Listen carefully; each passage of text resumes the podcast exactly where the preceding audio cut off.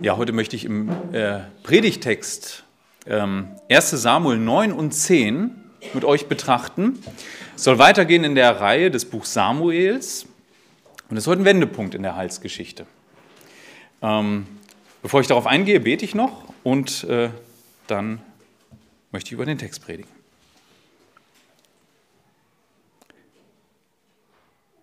Ja, Vater, in dir haben wir das Leben, das sich lohnt.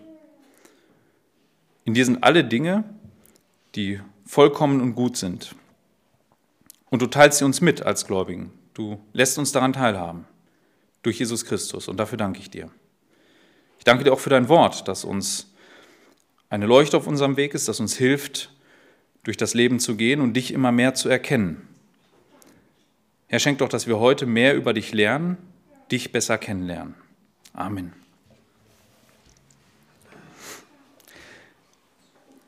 Ich gehe mal kurz darauf ein, was in den Kapiteln davor passiert ist.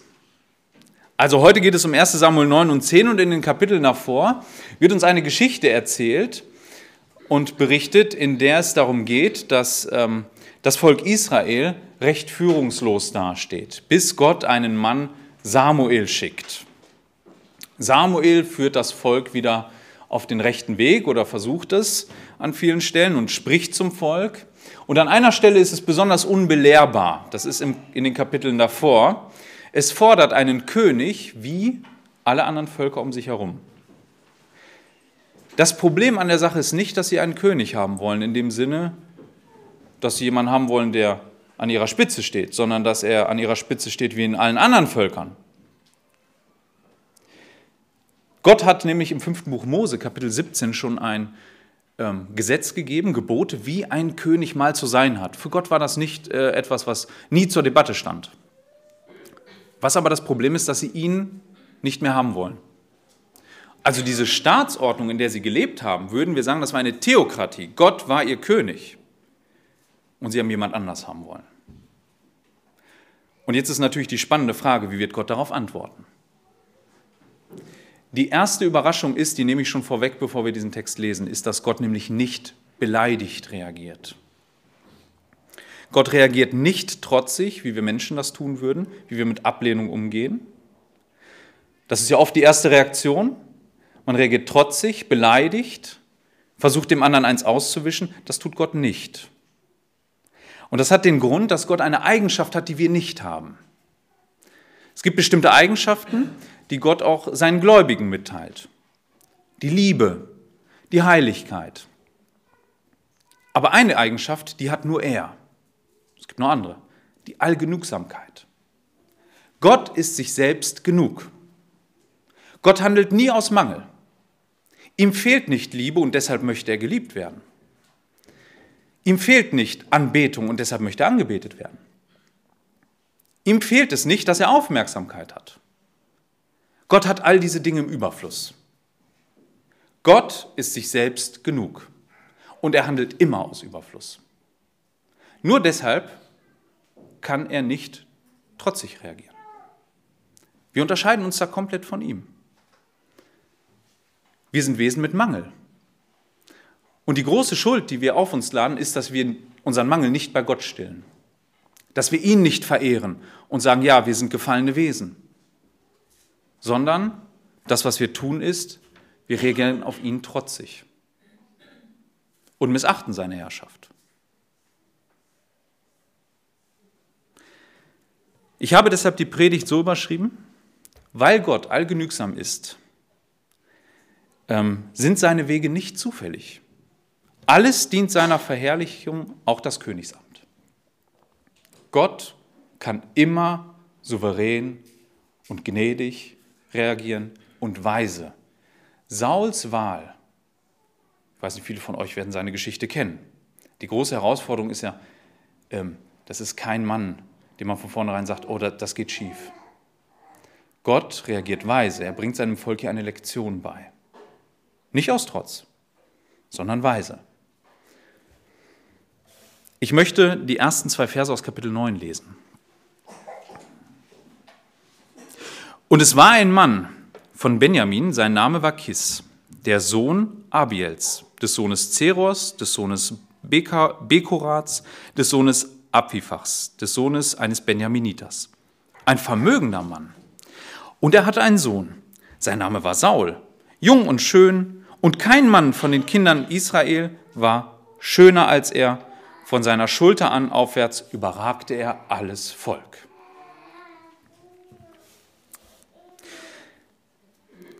Also unser Text legt einen großen Wert darauf, herauszuheben, dass Saul ein besonderer Mann ist. Also seine ganze Abstammung ist etwas Besonderes. Er kommt aus einem Stamm, das nur ein paar Jahre vorher, so circa 100, ähm, vorher fast ausgerottet worden wäre. 600 Mann sind übrig geblieben. Dieser Mann ähm, kommt aus einer Linie, die überlebt hat. Ein kleiner Überrest. Ein tolles Haus. Sein Vater hat ihm gute Voraussetzungen mitgegeben, ein vermögender Mann. Äußerlich gesprochen bringt er alles mit, was ein Herrscher braucht. Er ist ein schöner Mann, er hat eine beachtliche Statur, er fällt auf, wenn er daherkommt. Saul ist keiner, von dem man sagt, naja, ein grundsätzlich unsympathischer Mensch. Es wird seine Schönheit äh, hervorgehoben. Ein sehr schöner Mann ist er. Saul scheint für uns alle eine sehr gute Wahl zu sein. Ähm, Saul, dieser Name bedeutet der Erbetene. Auch darin drückt sich bereits aus, dass seine Familie ähm, ja, auf ihn gehofft hat. Sein Vater hat ihm diesen Namen gegeben. Er war jemand, auf den man gehofft hat. Ja, und dieser Mann ist jetzt der, der uns hier vorgestellt wird. Ähm, Saul ist eine, wie gesagt, sehr beachtliche Person. Jetzt wird uns ein, etwas ähm, berichtet, ein Ereignis, das ähm, sich vollzieht, ein fast alltägliches, also es ist jetzt nichts besonders herausragendes, was uns hier geschildert wird. Ähm, und ich würde es so ähm, überschreiben, die nächsten Verse, Gott führt Saul zum Königtum durch ganz einfache Ereignisse. Das sind die Verse 3 bis 14. Dort wird uns berichtet. Und die Eselin des Kis, des Vaters Sauls, hatte sich verirrt und Kis sprach zu seinem Sohn Saul, nimm doch einen von den Knaben mit dir und mach dich auf, geh hin, suche die Eselin. Und er durchzog das Gebirge Ephraim, durchzog das Land Shalisha, und sie fanden sie nicht. Und sie durchzogen das Land Shalishim, aber sie war nicht da. Und er durchzog das Land Benjamin, und sie fanden sie nicht. Sie waren in das Land Zuff gekommen, da sprach Saul zu seinem Knaben, der bei ihm war, komm und lass uns umkehren, dass nicht etwa mein Vater von den Eselinnen abstehe und um uns bekümmert sei. Und er sprach zu ihm, sieh doch, ein Mann Gottes ist in dieser Stadt und der Mann ist geehrt. Alles, was er redet, trifft, sehr, trifft sicher ein. Lass uns nun dahin gehen, vielleicht gibt er uns Auskunft über unseren Weg, auf dem wir gehen. Und Saul sprach zu seinem Knaben, siehe, aber, wir haben, aber wenn wir hingehen, was wollen wir dem Mann bringen? Denn das Brot ist ausgegangen in unseren Gefäßen und wir haben dem Mann Gottes kein Geschenk zu bringen. Was haben wir? Und der Knabe antwortete Saul nochmals und sprach, siehe, es findet sich in meiner Hand ein Viertelschekel Silber. Das will ich dem Mann Gottes geben, damit er uns über unseren Weg Auskunft gebe. Früher sprach man, wenn man in Israel, sprach man in Israel so, wenn man ging, um Gott zu befragen, kommt und lasst uns zum Seher gehen. Denn den, der heute, heutzutage der Prophet heißt, nannte man früher den Seher. Da sprach Saul zu seinem Knaben, Dein Wort ist gut, komm, lass uns gehen. Und sie gingen zur Stadt, wo der Mann Gottes war. Sie gingen eben die Anhöhe zur Stadt hinauf. Da trafen sie Mädchen, die herauskamen, um Wasser zu schöpfen. Und sie sprachen zu ihm, ist der Seher hier? Und sie antworteten ihnen und sprachen, ja, siehe, er ist vor dir. Eile jetzt, denn er ist heute in die Stadt gekommen, weil das Volk heute ein Schlachtopfer auf der Höhe hat. So wie er in die Stadt kommt, werdet ihr ihn finden, bevor er zur Höhe hinaufgeht zum Essen denn das Volk isst nicht, bis er gekommen ist, denn er segnet das Schlachtopfer, danach essen die Geladenen. So geht nun hin, denn gerade heute werdet ihr ihn finden. Da gingen sie zur Stadt hinauf, als sie in die Stadt eintraten, siehe, da kam Samuel heraus, ihnen entgegen, um zur Höhe hinaufzugehen. Saul hat auch hier etwas Besonderes. Das hat noch niemand in diesem Buch gehabt, Samuel. er macht seinem Vater alle Ehre. Also bedenken wir mal, Eli und seine Söhne, das war alles andere als ähm, etwas Gutes im Volk. Seine Söhne waren Belials Söhne, Taugenichtse, die Gott gelästert haben, ihrem Vater nicht gehorsam waren. Samuel hat ähnliche Söhne hervorgebracht. Auch die waren korrupt, haben äh, sich bestechen lassen. Saul ist da anders. Sein Vater hat ein Problem und er kann es ihm anvertrauen. Saul ist da ein echter Kontrast. Der geht los und kümmert sich. Und das tut er gründlich. Also so wie uns unsere, ähm, unser Text berichtet, das ist ja sehr ausführlich, ne, wo der überall war. Der geht und sucht ausführlich mit seinem Knecht. Und dann macht er etwas, auf diesem Weg, auf einmal denkt er, Mensch, hoffentlich macht sich mein Vater keine Sorgen. Wo ich denn jetzt abgeblieben bin? Ich meine, die Esel, das ist die eine Sache, das ist eine wohlhabende Familie. Und da konnte schon mal sein, dass so ein äh, Tier abhanden kommt. Ist jetzt nichts Ungewöhnliches. Also denkt er, hoffentlich macht sich mein Vater keine Sorgen. Besser, ich kehre um mit meinem Knecht. Das ist so seine Lösung. Also er denkt viel an seinen Vater. Und er denkt, dass er, dass er seinem Vater wirklich in allem ja, ein guter Sohn ist. Guter Charakterzug Sauls an dieser Stelle. Sein Knecht kommt dann aber auf die Idee und sagt, hier gibt es in, der, in eine Stadt und da kommt ein berühmter Mann her. Sagt Seher, ne? nicht Prophet, meinen Propheten. Samuel war ja überall bekannt, in ganz Israel. Der hat Israel durchzogen, erfahren wir im Kapitel davor, hat so drei Standorte gewählt, zu denen er ständig ging und opferte und äh, das Volk richtete. Das heißt, Recht sprach in gewissen Angelegenheiten, sagte, wie es auszusehen hat um dann immer wieder in seine Heimatstadt nach Rama zurückzukommen. So, und da scheinen sie jetzt irgendwie in der Nähe zu sein. Und da wusste er, da, da muss er sein. Der Knecht hat auch ein bisschen Geld dabei, das ist jetzt nicht viel. Ne? Das reichte so für, für ein Kilo Gerste, das, das Getreide der armen Leute. War okay. Und so sagt er, das würde ich sogar anbieten. Wenn, der, wenn wir ihm etwas bringen wollen, dann nehmen wir doch das. So, so gehen sie los. Saul, für Saul klingt das gut. Das könnte eine Lösung sein. Ne? Also mit Esel dann zurückkommen, könnte eine kurze Angelegenheit werden. Das versprechen sich daraus. Der Seher sagt ihnen, da ist es. Dann wissen sie, nachdem sie so rumgeirrt sind, da müssen wir hin. Holen die Esel, gehen zurück, alles ist gut. Ideale Lösung. Jetzt kommen sie zur Stadt, treffen ein paar, ein paar Mädchen und die sagen ihnen dann, ja, sozusagen, ihr habt Glück gehabt. Ne? Der ist gerade da und der wird jetzt gleich hochgehen zu einem bestimmten Fest. Und wenn ihr Glück habt, passt ihr den da noch ab am Stadttor. Geht da mal hin. Also die werden direkt geführt, so durch, durch ganz normale Ereignisse.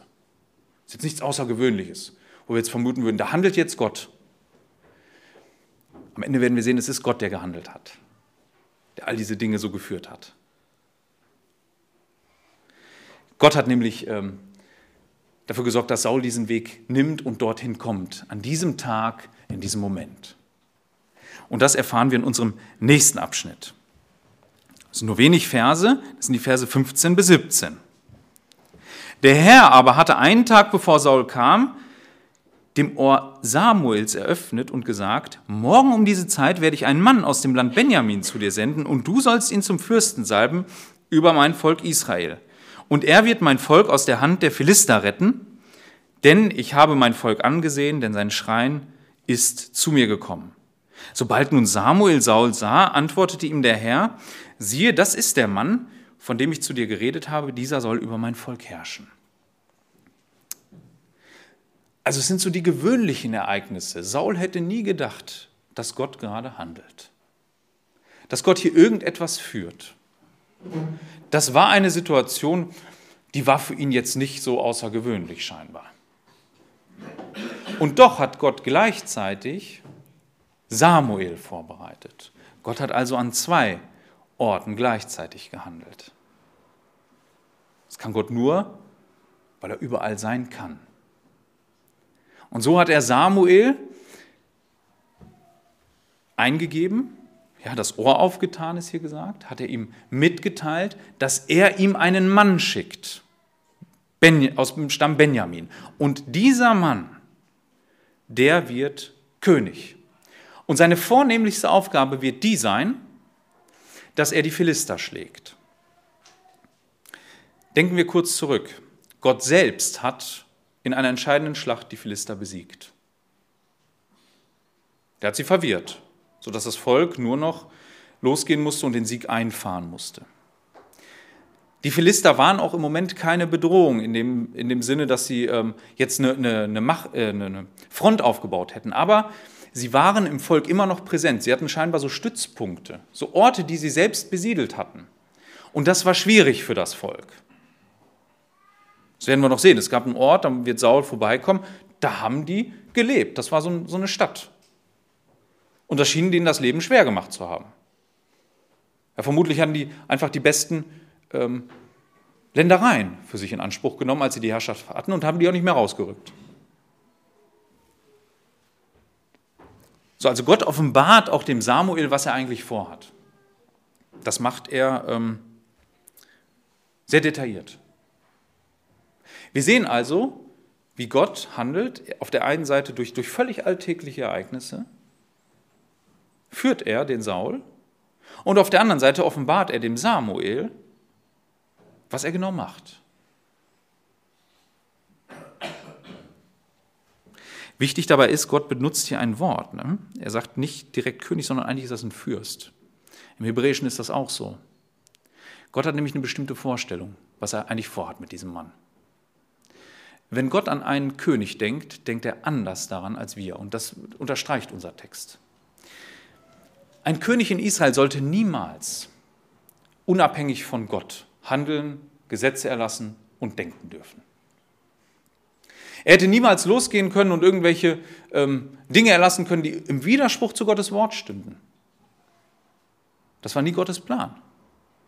Gott hat in seinem Gesetz im fünften Buch Mose Kapitel 17 ein paar Regeln formuliert.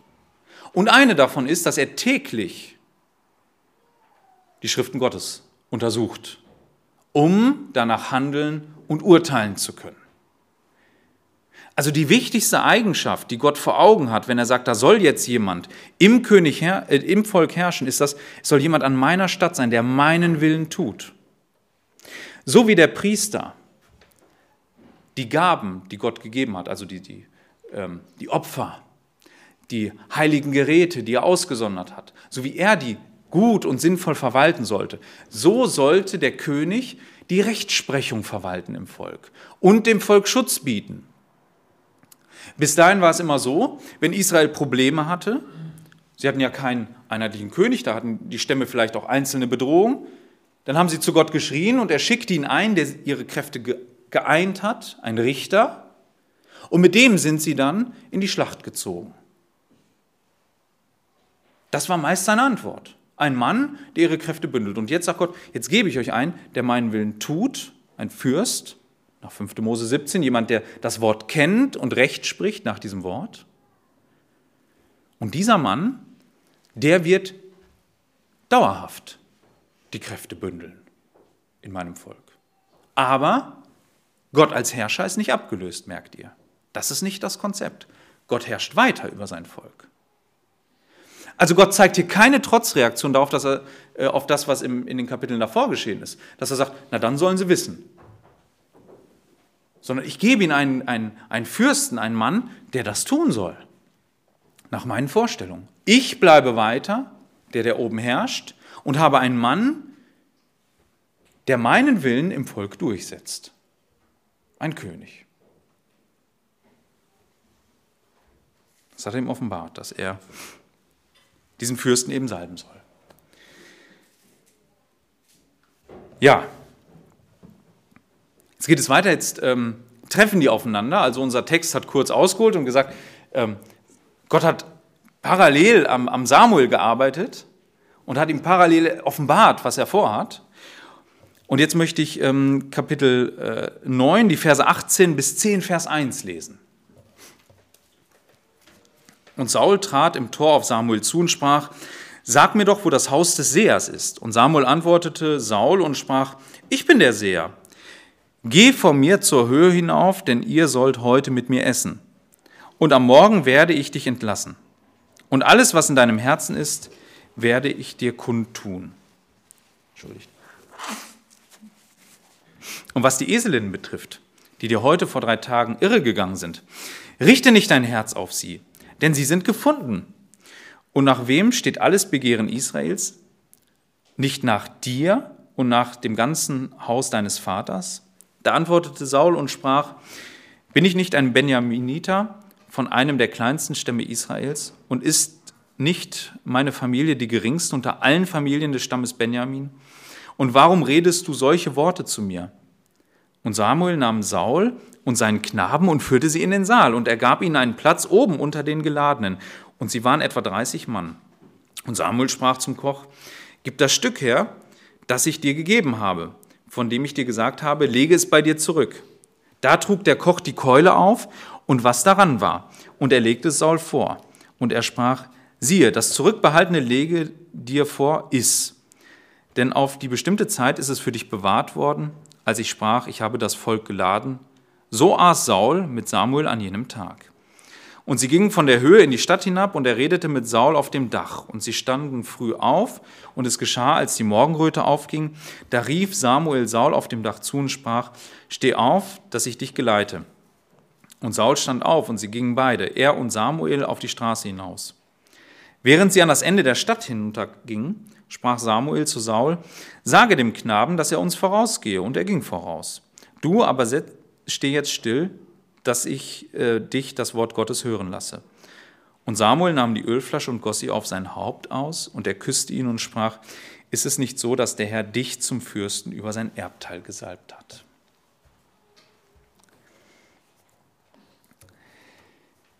Ja, was wir hier lesen, ist im Grunde, dass Saul ähm, dem Samuel in die Arme läuft, würden wir sagen. Ne? Also die, die begegnen sich und ähm, Samuel macht da jetzt auch kein Geheimnis draus, dass er derjenige ist, der sucht. Der macht da ziemlich schnell klar, haben, bist schon an der richtigen Adresse, ich bin das. Ja? Und was er gemacht ist, wir erfahren, er hat schon längst etwas vorbereitet für dieses Essen. Was er nämlich tut, ist, er nimmt ihn mit rauf zu einem Festessen und gibt ihm einen Ehrenplatz. Saul, das wird deutlich, ist ein äh, Charakter an dieser Stelle, und das wird, wird sich heute nochmal zeigen, der demütig handelt. Also ich weiß nicht, welches Bild ihr von Saul habt.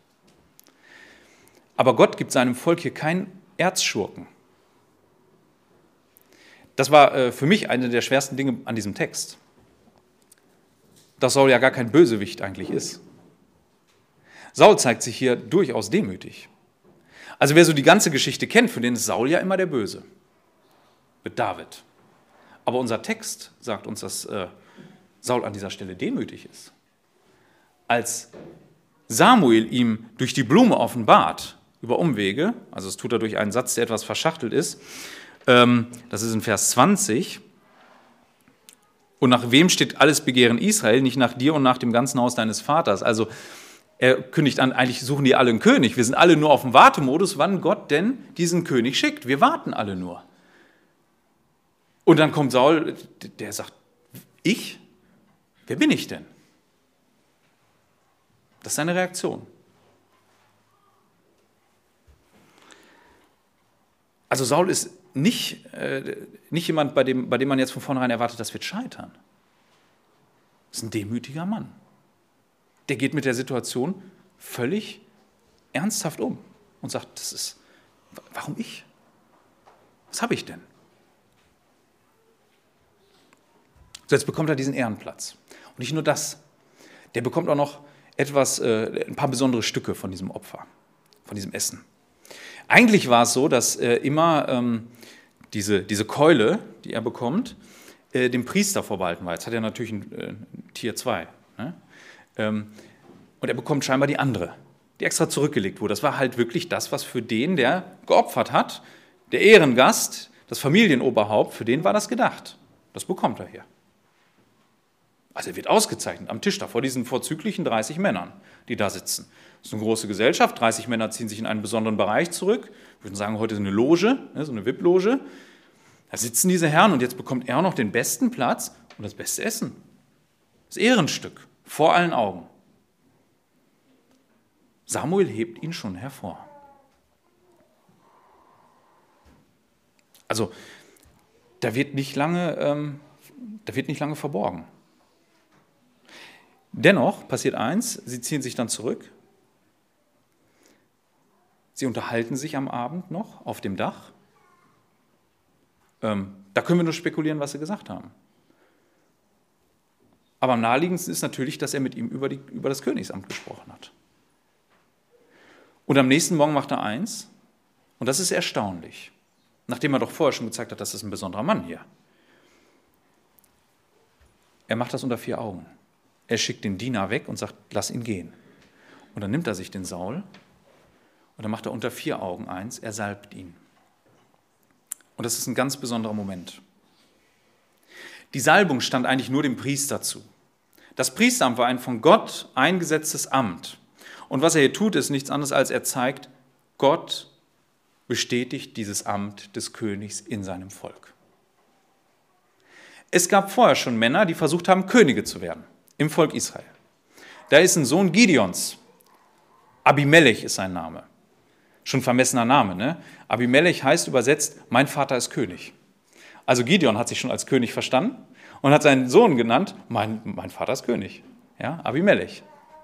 Und dieser Mann versucht durch einen gewaltsamen Putsch das Volk hinter sich zu bringen. Gottes Wege sind da komplett anders. Ist das nicht erstaunlich, dass das so im Geheimen und unter vier Augen nur passiert? Denken wir doch mal kurz an die, an die Geschichte der Völker ringsherum an all die Dinge, die sich dort ereignen, auch in der Antike und bis heute, wie Machtergreifung und Königshäuser eigentlich entstehen. Das ist doch nicht normal.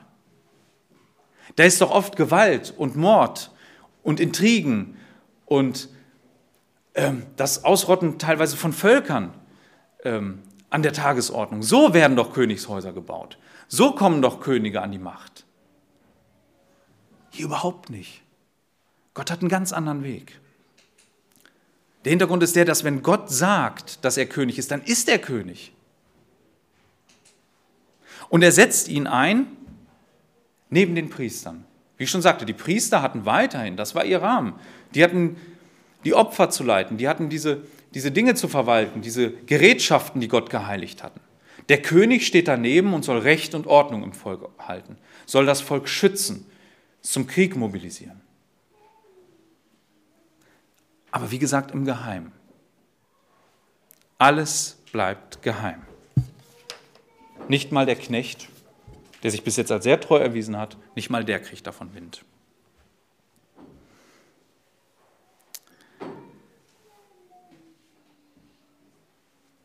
Jetzt ist eine Frage. Also wenn wir uns jetzt in Saul versetzen, an diesem Moment. Jetzt wirst du gesalbt unter vier Augen.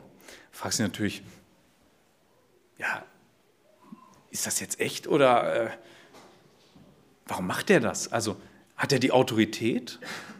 Man würde ja zweifeln, der, der Samuel, äh, vielleicht hat er so sehr den Wunsch, einen König zu machen, dass er mich jetzt einfach jetzt hier genommen hat. Ähm, woher weiß ich, dass Gott das so will? Woher weiß ich diese Dinge? Woher wissen wir auch als Leser, dass, dass jetzt das Königamt, Königsamt in diesem Moment wirklich da ist?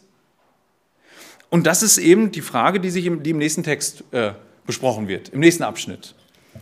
Das sind die Verse 2 bis 16. Also jetzt, jetzt ähm, erklärt der Samuel ihm ein paar Dinge. Wenn du heute von mir weggehst, so wirst du zwei Männer treffen beim Grab Rahels an der Grenze von Benjamin in Zelzach. Und sie werden zu dir sagen, die Eselinnen sind gefunden, die du zu suchen gegangen bist. Und siehe, dein Vater hat die Sache der Eselinnen aufgegeben. Und er ist um euch bekümmert und spricht, was soll ich wegen meines Sohnes tun? Und gehst du von dort weiter und kommst zur Terebinte Tabor, so werden dich dort drei Männer treffen, die zu Gott nach Bethel hinaufgegangen, hinaufgehen. Einer trägt drei Böckchen und einer trägt drei Laibe Brot und einer trägt einen Schlauch Wein. Und sie werden dich nach deinem Wohlergehen fragen und dir zwei Brote geben und du sollst die aus ihrer Hand annehmen. Danach wirst du zum Hügel Gottes kommen, wo Aufstellungen der Philister sind. Und es wird geschehen, so wie du dort in die Stadt kommst, wirst du, eine Schar Propheten, wirst du einer Schar Propheten begegnen, die von der Höhe herabkommen und vor ihnen Harfe und Tambourin und Flöte und Laute und sie werden Weissagen. Und der Geist des Herrn wird über dich geraten und du wirst mit ihnen Weissagen und wirst einen anderen wirst in einen anderen Mann verwandelt werden. Und es soll geschehen, wenn dir diese Zeichen eintreffen, so tu, was deine Hand finden wird, denn Gott ist mit dir. Und geh vor mir nach Gilgal hinab und siehe, ich werde dir zu Gilgal hinabkommen, um Brandopfer zu opfern und Friedensopfer zu opfern, ähm, zu schlachten. Sieben Tage sollst du warten, bis ich zu dir komme und ich werde dir mitteilen, was du tun sollst. Ich mache nur erst bis dahin und mache ich den zweiten Teil danach. Es wird erst einmal drei wichtige Zeichen geben auf seinem Weg und ein viertes, äh, das wird aber nicht unmittelbar eintreffen. Drei Zeichen. Alle diese Dinge sind ungewöhnliche Dinge im Alltag eines Menschen, das muss man so sagen, vor allen Dingen, wie detailliert sie beschrieben werden. Also wenn Saul noch durch gewöhnliche Dinge zu Samuel kam, so geht er jetzt weg und soll durch ungewöhnliche Zeichen auf seinem Weg begleitet werden. Zeichen, die ihm detailliert vorher gesagt werden. Das erste ist, da gibt es zwei Fremde am Grab von Rahel. Und die werden ihm sagen, also die Esel, die sind jetzt gefunden. Und dein Vater macht sich Sorgen um dich. Ist ja schon mal ungewöhnlich, ne? Woher so Fremde das wissen. Ist ausdrücklich gesagt, ne? dass es Fremde sind. Die wissen das. Ja? Ähm, wirst du Männer treffen und dann werden diese Fremden dir sagen. So. Und das Besondere daran ist, dass ähm, Gott es scheinbar diesen Männern dann irgendwie offenbart hat. Also, Saul bekommt hier deutlich auf seinem Weg ähm, gekennzeichnet, Gott hat das alles so geführt. Und Gott ist da völlig in Kontrolle der Situation. Und er kann dir sagen, was die nächsten Schritte sind. Dann kommen drei Männer, die kommen von, äh, aus einer Stadt und die haben bei sich ähm, so Brot und Wein. Also die scheinen zu irgendetwas, ähm, zu, zu, einer Art Opferberg zu gehen, Berg Gottes. Ne? Und dort werden sie ähm, Saul, und das ist ungewöhnlich, teilhaben lassen an den Dingen, die sie eigentlich fürs Opfer mitbringen. Brote. Saul bekommt, ist ja ungewöhnlich, ne? einem Fremden würde man nicht einfach Dinge vom Opfer abgeben. Und das tun sie auf dem Weg, sie geben ihm einen Teil davon. Und schließlich ähm, wird er musizierenden Propheten begegnen und diese Männer ähm, werden ihm begegnen und in dem Moment wird Gott ihn zu einem neuen Mann machen. Durch seinen Geist. Saul wird sich verändern. Das ist ihm so gesagt. Und dann gibt Samuel ihm noch eins mit. Das ist für ein späteres Ereignis ganz wichtig. Sollte er jemals an einen Ort Gilgal gehen, äh, dann hat er da sieben Tage zu warten. Und dann würde Samuel kommen. Saul wird das nicht halten. Das wird ihm zum Fallstrick. Saul wird in Gilgal selber opfern. Ein paar Kapitel später. Das ist so eine, eine Bedingung. Die wird ihm nicht auf diesem Weg unmittelbar, sondern das ist, man müsste den Text eigentlich äh, besser übersetzen mit ähm, und wenn du mal nach Gilgal gehst. Das wäre eigentlich das Richtige. Das ist, eine Bedingung. Woran wir nicht denken dürfen, ist, wenn Gott von seinem Geist spricht, der über Saul kommt, dass Saul eine komplette Herzensänderung hat, wie es im Neuen Testament ist. Nein, dieser Geist wird ihn zurüsten, das werden wir sehen, damit er das Königtum, ähm, damit, damit er so herrscht, wie Gott das will. Es ist keine Herzensänderung in dem Sinne, wie wir es im Neuen Testament haben. Im Neuen Testament wird beschrieben, dass wir ein neues Herz haben in dem Sinne, dass wir tun möchten, was Gott geboten hat. Da sind wir nicht mehr in, in, in Feindschaft zu seinem Wort. Wer Gottes Geist hat, freut sich an dem, was Gott offenbart und äh, ist traurig und bestürzt darüber, tut Buße, wenn er merkt, dass, äh, dass er es nicht einhält, dass er sagt, ach, ich, ich, ich scheiter hier, ich, ich habe gesündigt gegen dich. Das werden wir bei Saul so nie sehen.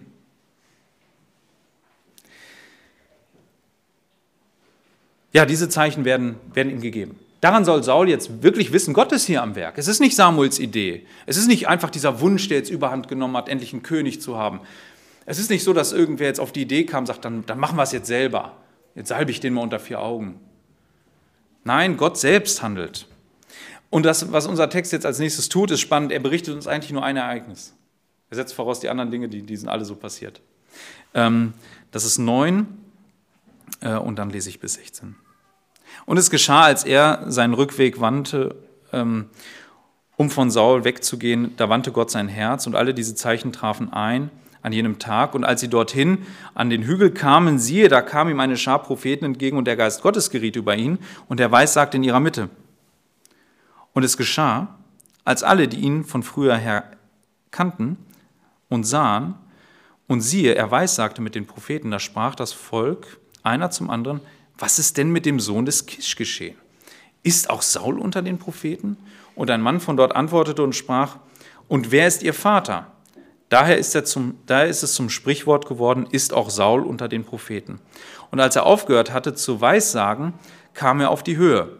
Und der Onkel Sauls sprach zu ihm und zu seinem Knaben, wohin seid ihr gegangen? Und er sprach, die Eselinnen zu suchen. Und als wir sahen, dass sie nirgends waren, gingen wir zu Samuel. Und der Onkel Sauls sprach, teile mir doch mit, was Samuel zu euch gesagt hat. Und Saul sprach zu seinem Onkel, er teilte uns alles als sicher mit, dass die Eselinnen gefunden seien. Aber die Sache von dem Königtum, wovon Samuel geredet hatte, teilte er ihm nicht mit.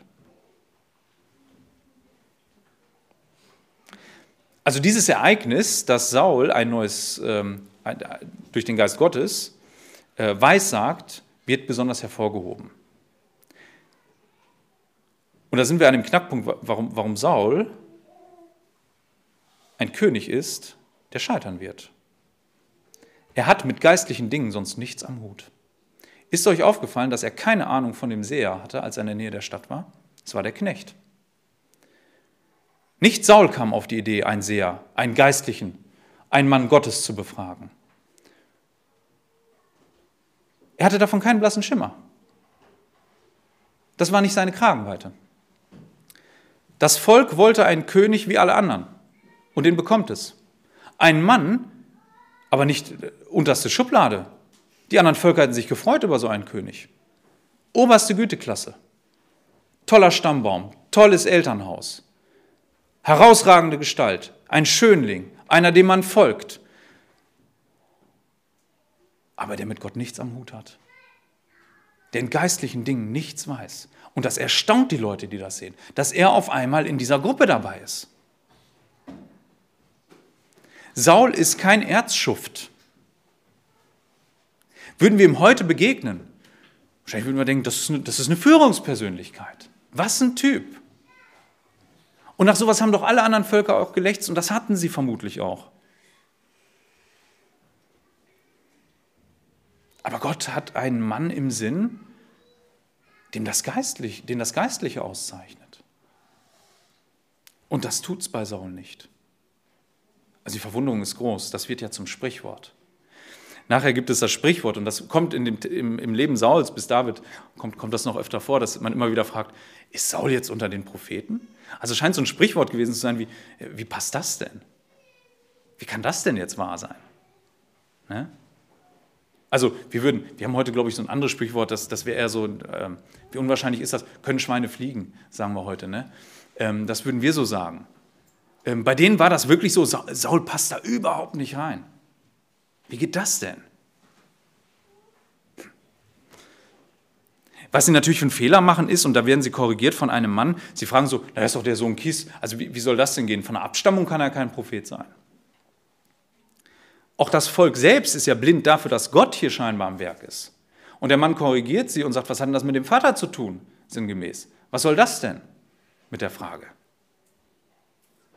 Das hat doch nichts miteinander zu tun. Also wenn Gott einen Propheten macht, dann macht er einen Propheten. Wir sehen, wir sehen da eine große Blindheit im Buch Samuel, immer auf Volkebene. Ja, Saul begegnet dann seinem Onkel. Und der ist interessiert daran. Was hat denn jetzt dieser Prophet gesagt? Vielleicht hätte er mir noch was gesagt. Ne? Der ist interessiert daran. Aber Saul hält das Königsamt noch für geheim. Das ist auch nicht unbedingt schlimm. Es zeigt, finde ich im Gegenteil, dass er an dieser Stelle ähm, sich nicht gleich hervortut und sagt, ja, jetzt bin ich euer König. Sieh mal zu, Onkel. Ist kein schlechter Charakterzug auf den ersten Blick. Denn Gottes Zeit kommt, an dem er es offenbart, und das ist der nächste Abschnitt. Gott selbst offenbart, wen er zum König bestimmt hat. Ich lese den ähm, 17 bis 27, den Rest des Kapitels. Und Samuel berief das Volk zu dem Herrn nach Mitzpah und er sprach zu den Kindern Israel, so spricht der Herr, der, der Gott Israels, ich habe Israel aus Ägypten herausgeführt und euch errettet aus der Hand der Ägypter und aus der Hand aller Königreiche, die euch bedrücken. Ihr aber habt euch euren, ihr aber habt heute euren König verworfen, euren Gott verworfen, der euch aus allen euren Unglücken und euren Drangsalen gerettet hat und habt zu ihm gesagt, einen König sollst du über uns setzen. Nun denn, stellt euch auf vor dem Herrn nach euren Stämmen und nach euren Tausenden. Und Samuel ließ alle Stämme Israels hinzutreten und es wurde getroffen der Stamm Benjamin. Und er ließ den Stamm Benjamin nach seinen Familien herzutreten und es wurde getroffen die Familie Matri und es wurde getroffen Saul, der Sohn des Kis. Und sie suchten ihn, aber er wurde nicht gefunden. Und sie befragten wiederum den Herrn, wird der Mann noch hierher kommen? Und der Herr sprach, siehe, er hat sich beim Gepäck versteckt. Da liefen sie hin und äh, holten ihn von dort, und er stellte sich mitten unter das Volk, und er überragte alles Volk von seiner Schulter an aufwärts. Und Samuel sprach zum ganzen Volk, Habt ihr den gesehen, den der Herr erwählt hat? Denn keiner ist wie er im ganzen Volk. Da jauchzte das ganze Volk, und sie sprachen, es lebe der König. Und Samuel sagte, zu dem, sagte dem Volk das Recht des Königstums, und er schrieb es in ein Buch und legte es vor dem Herrn nieder. Und Samuel entließ das ganze Volk, jeden in sein Haus. Und auch Saul ging in sein Haus nach Gilbea, und mit ihm zog die Schar, deren Herzen Gott gerührt hatte. Aber einige Söhne Belials sprachen, wie sollte der uns retten? Und sie verachteten ihn und brachten ihm kein Geschenk, aber er war wie taub. Ja, es ist wieder ein, der Ort Mitzpah. Samuel versammelt das Volk an diesen Ort. Von dort aus hatte Gott ihnen als letztes die Rettung geschenkt. Das war Gottes Tat. Sie waren dort eigentlich hingekommen, um Buße zu tun. Die Philister griffen an und Gott rettet sie dort. Und Samuel ruft sie wieder dahin. Das war so die Tat Gottes, wo deutlich wird, Gott ist ein König, der euch verteidigen kann. Er legt ihnen dann die Heilsgeschichte vor und zeigt ihnen im Grunde nichts anderes als Gott hat euch eigentlich immer gut regiert, ihr Leute. Gott hat euch immer gut regiert, aber ihr wollt Gott nicht.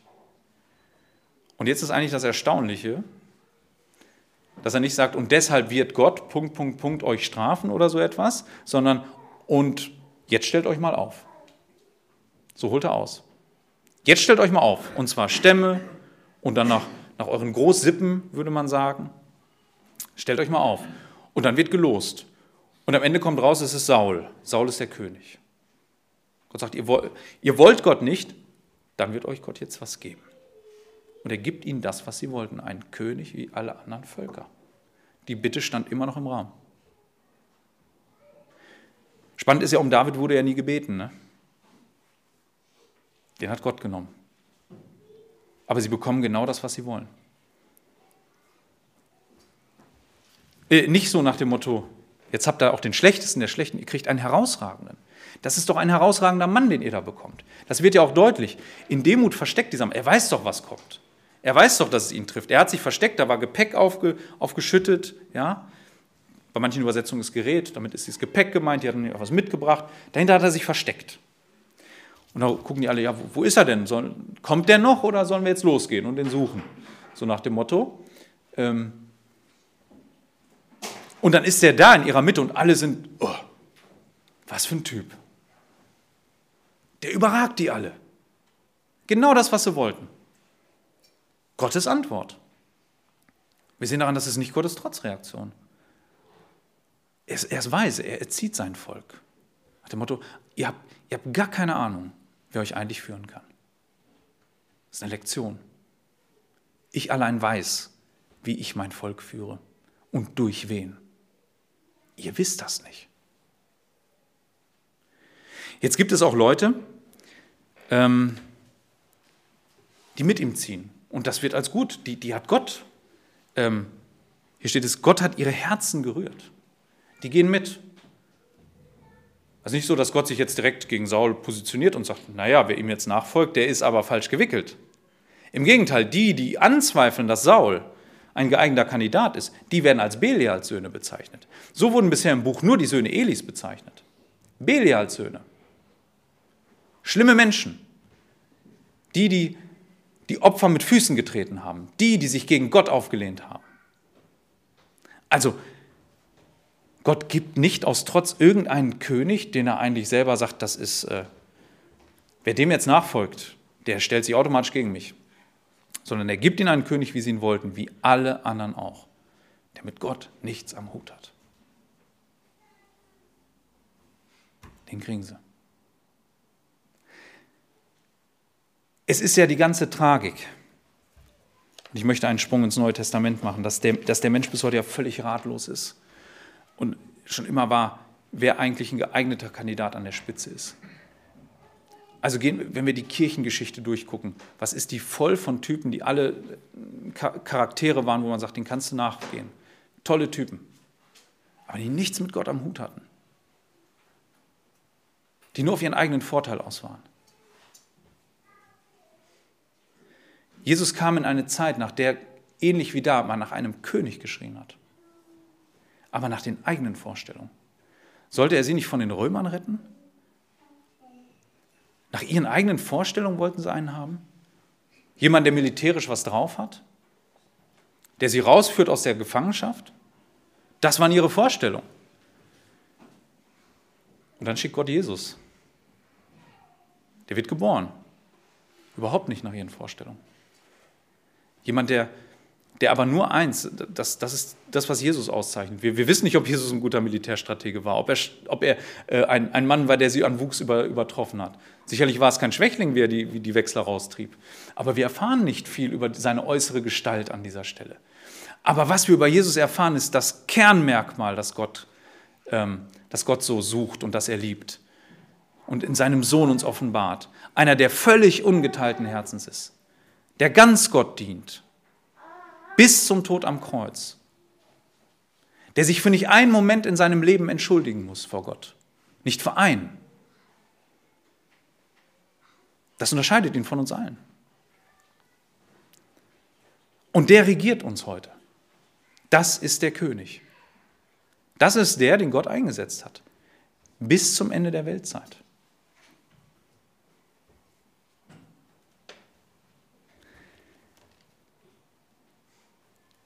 Dieser König, dem sollen wir folgen. Im ersten, Buch, äh, Im ersten Brief von Petrus lesen wir Kapitel 2 folgendes, 1. Petrus Kapitel 2.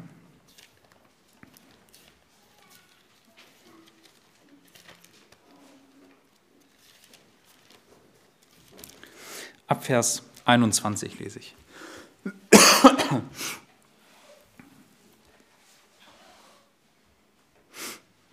Denn hierzu seid ihr berufen worden, denn auch Christus hat für euch gelitten, euch ein Beispiel hinterlassen, damit ihr seinen Fußstapfen nachfolgt. Der keine Sünde tat, noch wurde Trug in seinem Mund gefunden. Der gescholten nicht widerschallte, leidend nicht drohte, sondern sich dem übergab, der gerecht richtete. Der selbst, unserer Sünden, der selbst unsere Sünden an seinem Leib auf dem Holz getragen hat, damit wir den Sünden abgestorben, der Gerechtigkeit leben durch dessen Striemen ihr heil geworden seid. Denn ihr gingt in, die Irre wie Schafe, aber ihr seid jetzt zurückgekehrt zu dem Hirten und Aufseher eurer Seelen. Hier wird herausgehoben, dass Jesus ohne Sünde war, ohne Schuld, nicht in einem Moment. So schlimm die äußeren Umstände waren, in denen er gelitten hat und gestorben ist. Dieser König hat das alles getragen. Ja, noch mehr sogar Schuld, die er nie begangen hat. Was für einen König hat Gott da eingesetzt? Und wie blind sind wir Menschen leider für diese Qualitäten? Was ich uns wünsche, die ihr heute hier seid, dass ihr diese Qualitäten an Jesus schätzt und sie seht, wie herausragend es ist, einen König zu haben, und ich hoffe, ihr lebt unter seiner Herrschaft als diesen König, ein König, der ungeteilten Herzens ist, der Gott allein die Ehre gegeben hat. Und Petrus fordert auf, in dessen Fußstapfen wir nachfolgen, dem wir nachgehen. Amen.